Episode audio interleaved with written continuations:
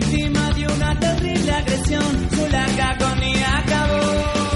Mientras la ley no te quiera escuchar, siga dormido ese juez. Mientras el mundo no quiera cambiar, autodefensa mujer, autodefensa mujer. Defiéndete, defiéndete,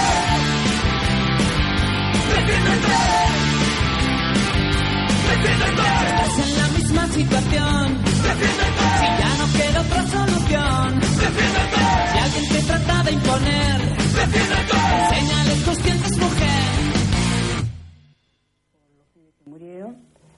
Y la bronca de los políticos, porque un 2 de abril o un 14 de junio vienen, nos abrazan, se ca- sacan fotos o salen en la televisión y después nunca más con nosotros.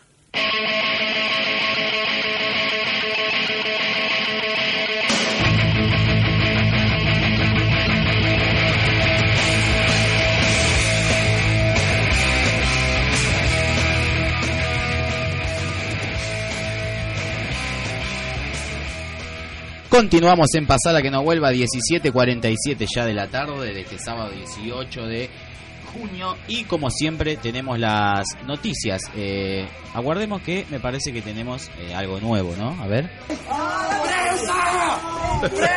No es tan nuevo pero...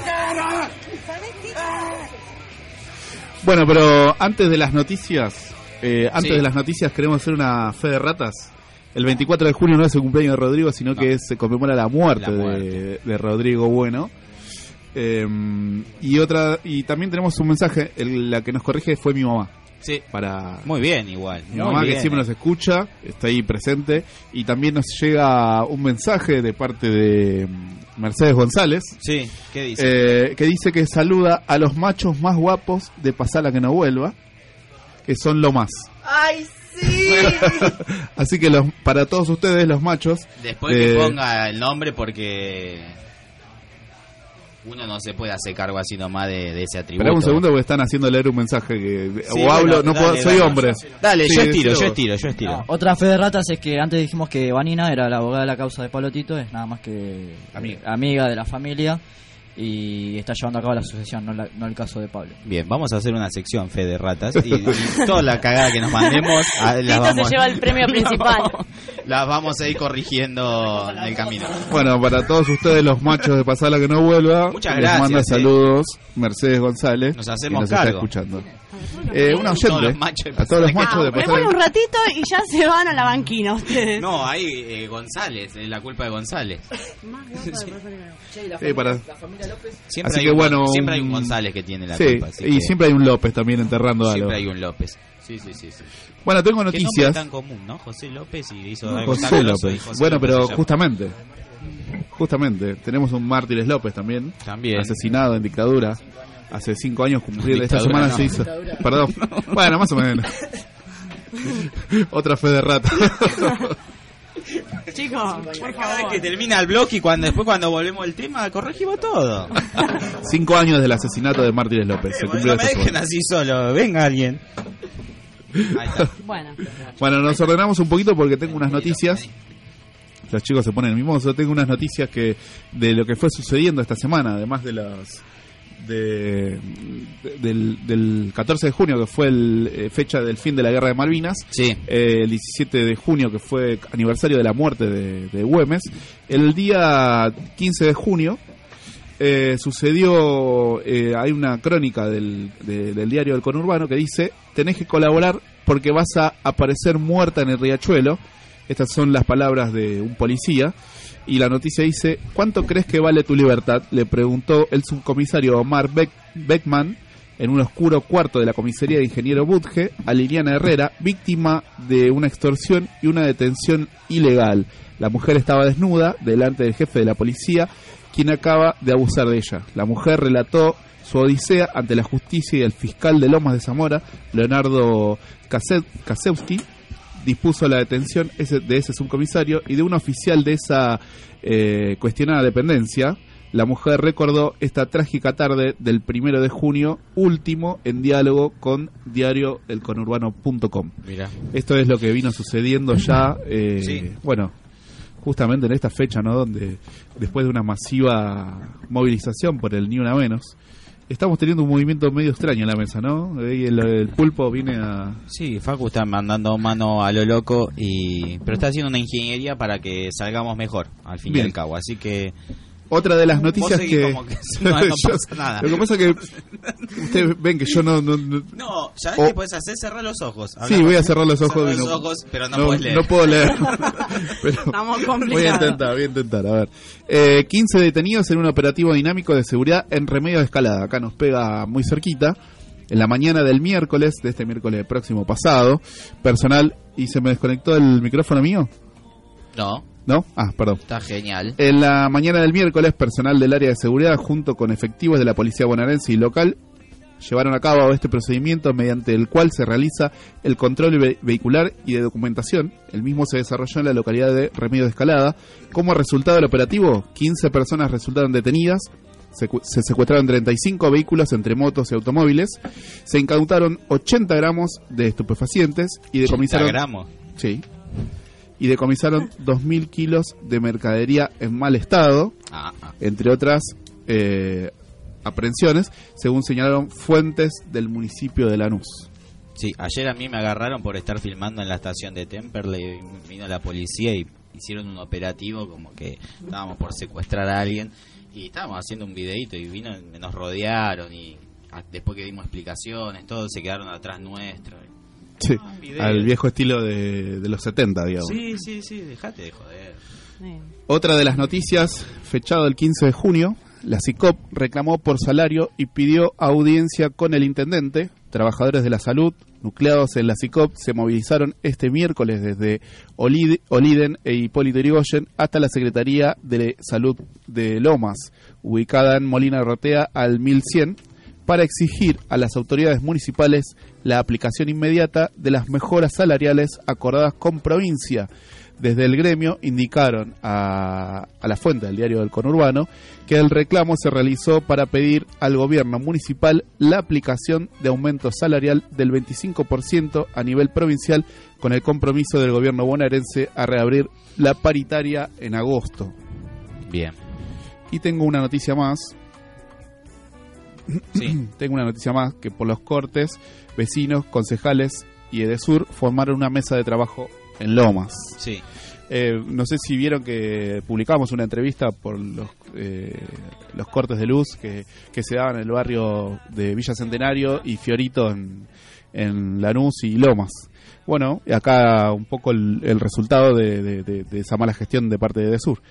Eh, bueno, el- por los cortes, vecinos, concejal y Edesur formaron una mesa de trabajo en Lomas. Así lo anunció el concejal del Frente para la Victoria, Álvaro Liambi, luego de la protesta que reunió el martes pasado a una importante cantidad de lomenses frente a la sede distrital de la empresa de servicio eléctrico. El objetivo es buscar solución a los cortes que llegan a durar varios días.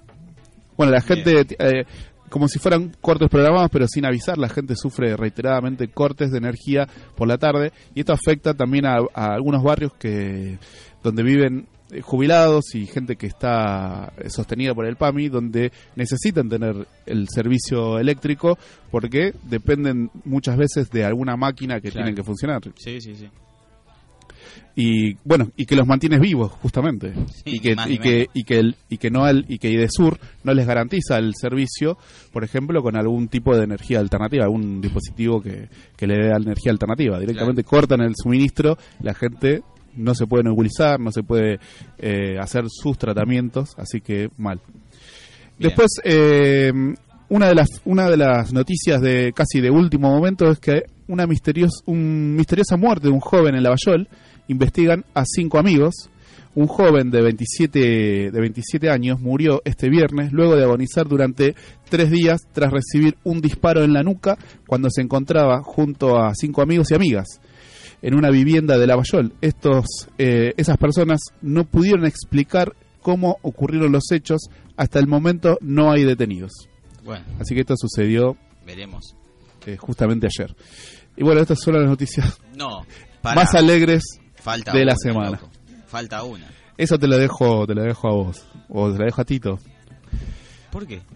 Eh, vos te referís a... ¿Por ¿De qué? qué estamos hablando? ¿Qué me haces esto en mí? ¿Estamos hablando de comida? Estamos hablando, pasa? estamos hablando de la noticia que se refiere a la muerte del profesor Girafales ocurrida en el día de ayer y que nos no no es gracioso. Pero es una noticia. No es gracioso, pero tampoco es triste. Era un hombre muy mayor que tenía una enfermedad, Claro. eh, era diabético y tuvo complicaciones, pero que ha tenido una vida, Sí. pero que ha tenido una vida muy linda. Nos ha hecho reír a todos. Mucho. Eh, podemos seguir riéndonos con su obra y ya tenía 82 años. Sí, sí, sí. Sí, no era un ejemplo de No maestro. estaba. Pero jamás hizo paro, ¿eh? así que no, No. era mal maestro, como aquellos aquellos que hacen paro y salen a protestar. El chabón te fumaba en clase, fumaba ahí enfrente de los pibes, le daba matraca a la mamá de, un, de uno de los nenes. Me quiero recordar una foto, Sí. eh, quiero recordar una foto que salió en una publicación de Amio, eh, Ameo, Eh, amigo. eh, Ameo, eh, donde está Kiko como llorando contra un muro y en realidad está mirando hacia una cámara con cara diabólico y atrás unos como unos palotes cruzados como que uno menos dijo. No. Es, es- es- bueno, el humor negro, ¿no? Pero bueno, ya, ya quedan poquitos del chavo. Yo lo sigo mirando y me sigo riendo. Yo lo sigo mirando y me sigo riendo, pero así que lo despedimos al, al maestro Longariza, como así lo llaman algunos de ellos. Así es. Yo no te escucho, Tito. ¿No me escucha? Ahí, sí, Ahora sí. ahí sí, ahí lo recuperamos. Ahora sí. No, quería recordar el, el... Bueno, hay unas fotografías también en, en Facebook de- del chavo explicando la pobreza cero.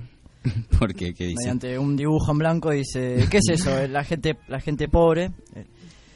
Y no, no me acuerdo bien cómo no, Tito. Qué raro. Cerrá, cerrá, eh, Facu, acá. El de la izquierda, cerrámelo. Ahí está, ahí está. Ahora cuando se acuerde va a volver. Bien, entonces estas fueron las noticias del día de hoy. Vamos a escuchar un tema, ¿les parece? Bueno, recordemos que a las 20 horas comienza el partido de Ah, la es selección argentina por cuartos de finales ante Venezuela. Dale, decilo. Ahí me abrió el micrófono. Eh, no, hoy se estaba realizando en Villa Diamante, en Lanús, eh, un festival por el tema de Adela, la mujer que fue desgollada eh, semanas anteriores. eh, tenía ocho pibes, ocho, ocho chicos, y cuando la desgollaron tenía el, el bebé en los brazos, así que hoy se estaba realizando un festival por ella. No está Así saliendo el micrófono de Tito, parece. No está saliendo. Hola. Sí, está saliendo. ¿Salgo o no salgo? Sí, salgo. Sí, salís. Ok. Bueno, eso. Bien. Bueno, un poco, un poco que eso eran las noticias. Eh, así que. Lo, eh, ah, ¿qué, al final, ¿qué pasó con Hugo Arana? Eh, Hugo Arana ayer alrededor de las 18 horas lo dieron por muerto. Eh, decían que estaba eh, a raíz de una complicación eh, pulmonar, algo así, respiratorio. Y a la hora y media eh, tuvo que salir, eh, si no me equivoco, por Telefe, por el noticiero, a decir que estaba vivo. O sea, Bueno, acá una de las noticias dice: Hugo Arana desmintió su muerte. Qué feo. Qué situación horrenda. El actor, primero molesto y luego irónico, salió a desmentir la noticia propagada en las redes sociales que anunciaba su fallecimiento sí, y yo, su fui uno, declaración, yo fui uno que la propagó. su declaración fue estoy muy bien. Está muy Te bien. alargan la vida, ¿no? Dicen que cuando te, te- Mirá, ¿no? te dan por Eh, muerto. Jorge Jacobson, periodista de Canal 11, un día dijo eh, que se había suicidado Antonio Ríos. Eh, después lo entrevistaron a Antonio Ríos, Antonio Ríos estaba vivito y coleando. No se muere más ese. Eh, no se muere más y falleció Jorge Jacobson. Así que Ah, ojo, tengan ojo. cuidado. Y vos propagaste cuidado. la noticia. Bueno, chicos, fue Corremos. muy lindo el, el tiempo que, que estuvimos acá, que compartimos varios programas. Eh, así que bueno, estas fueron las noticias, quizás mi último programa. Vamos a, Para mí que yo tengo una suposición. escuchar un tema. Tenemos una noticia de último momento. Yo tengo una suposición Sí. igual. A ver, Por lo de José López, eh, José López, por lo de Hugo Arana, para mí pensó que le iba a enterrar a José López y dijo, no, a ver si me entierran por la mitad y...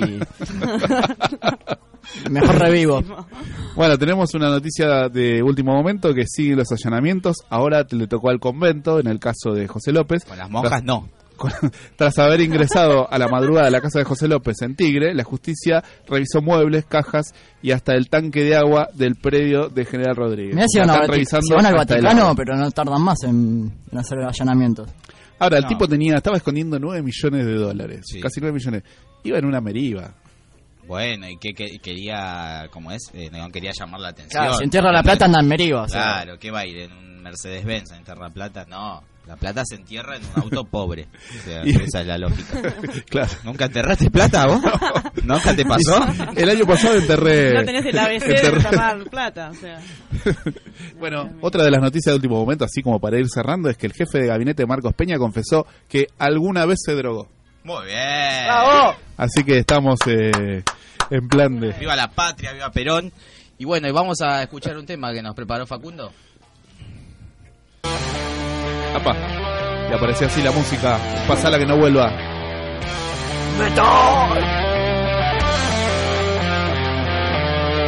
Cuando una meta ya alcance